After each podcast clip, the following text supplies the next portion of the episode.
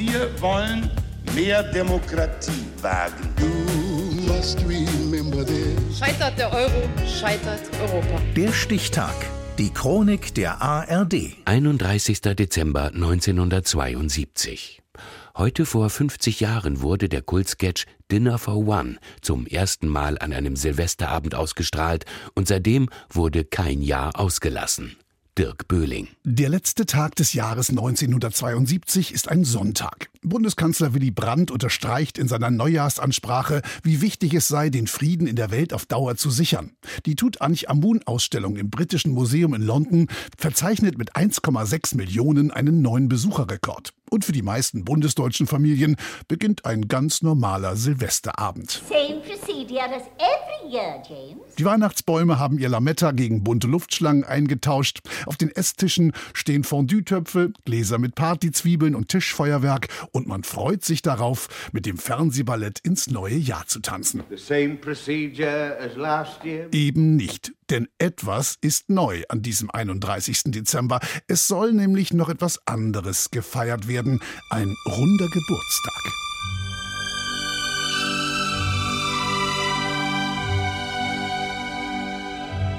Ganz genau ein 90. Geburtstag, und zwar der einer gewissen Miss Sophie, die ihre vier engsten Freunde eingeladen hat. Eingeweihte kennen ihren Namen vielleicht aus der Fernsehserie Percy Stewart. Mr. Pomeroy. Jawohl. Sir Toby. Richtig. Admiral von Schneider. Und? And dear Mr. Winterbottom. Das wären sie. Geil. Doch leider muss die Jubilarin allein am Tisch sitzen, denn ihre vier Gäste haben bereits das Zeitliche gesegnet. Angestoßen werden soll aber trotzdem. Und zwar in allen vier Fällen gemeinsam mit ihrem Butler James. Oh, must I, Miss Sophie? James.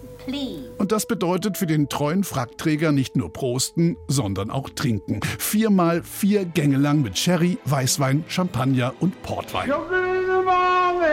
Das war es eigentlich in Kürze, was bereits Anfang der 60er Jahre in der Sendung Guten Abend Peter Frankenfeld erstmals gezeigt und dann im Studio B des Norddeutschen Rundfunks aufgezeichnet worden war. Schauspieler Freddie Frinton hatte den Sketch zusammen mit seiner Partnerin May Warden bereits auf englischen Varieté-Bühnen gespielt und darauf bestanden, die Szene fürs deutsche Fernsehen ebenfalls vor Publikum aufzuzeichnen. In 18 Minuten serviert Butler James seiner betagten Chefin Mulligatawny-Suppe, Nordsee-Schellfisch, Hühnchen und Obst, stolpert elfmal über das lebensgroße Tigerfell, macht insgesamt 23 Runden um den Tisch und leert dabei 15 Gläser. Einmal greift er daneben und nimmt einen kräftigen Schluck aus der Blumenvase. Ursprünglich war dieses Dinner for One übrigens gar nicht als Unterhaltung zum Jahresende geplant. Es wurde lediglich hin und wieder als Pausenfüller im ARD-Fernsehen verwendet. Als solcher sollte die alte Magnetaufzeichnung auch am Silvesterabend 1972 fungieren, als der damalige NDR-Unterhaltungschef Henry Renier den Sketch ins Programm nahm und damit ganz zufällig eine Kultsendung schuf. Freddie Frinton konnte den Erfolg seines Sketches nicht mehr erleben. Er starb bereits 1968 in London.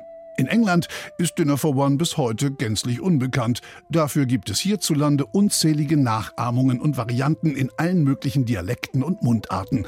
Das Original, der wohl berühmteste Jahresendsketch des deutschen Fernsehens, wird auch heute wieder mehrfach ausgestrahlt. Wie vor 50 Jahren, als Miss Sophie und Butler James zum Silvester-Dauerbrenner wurden.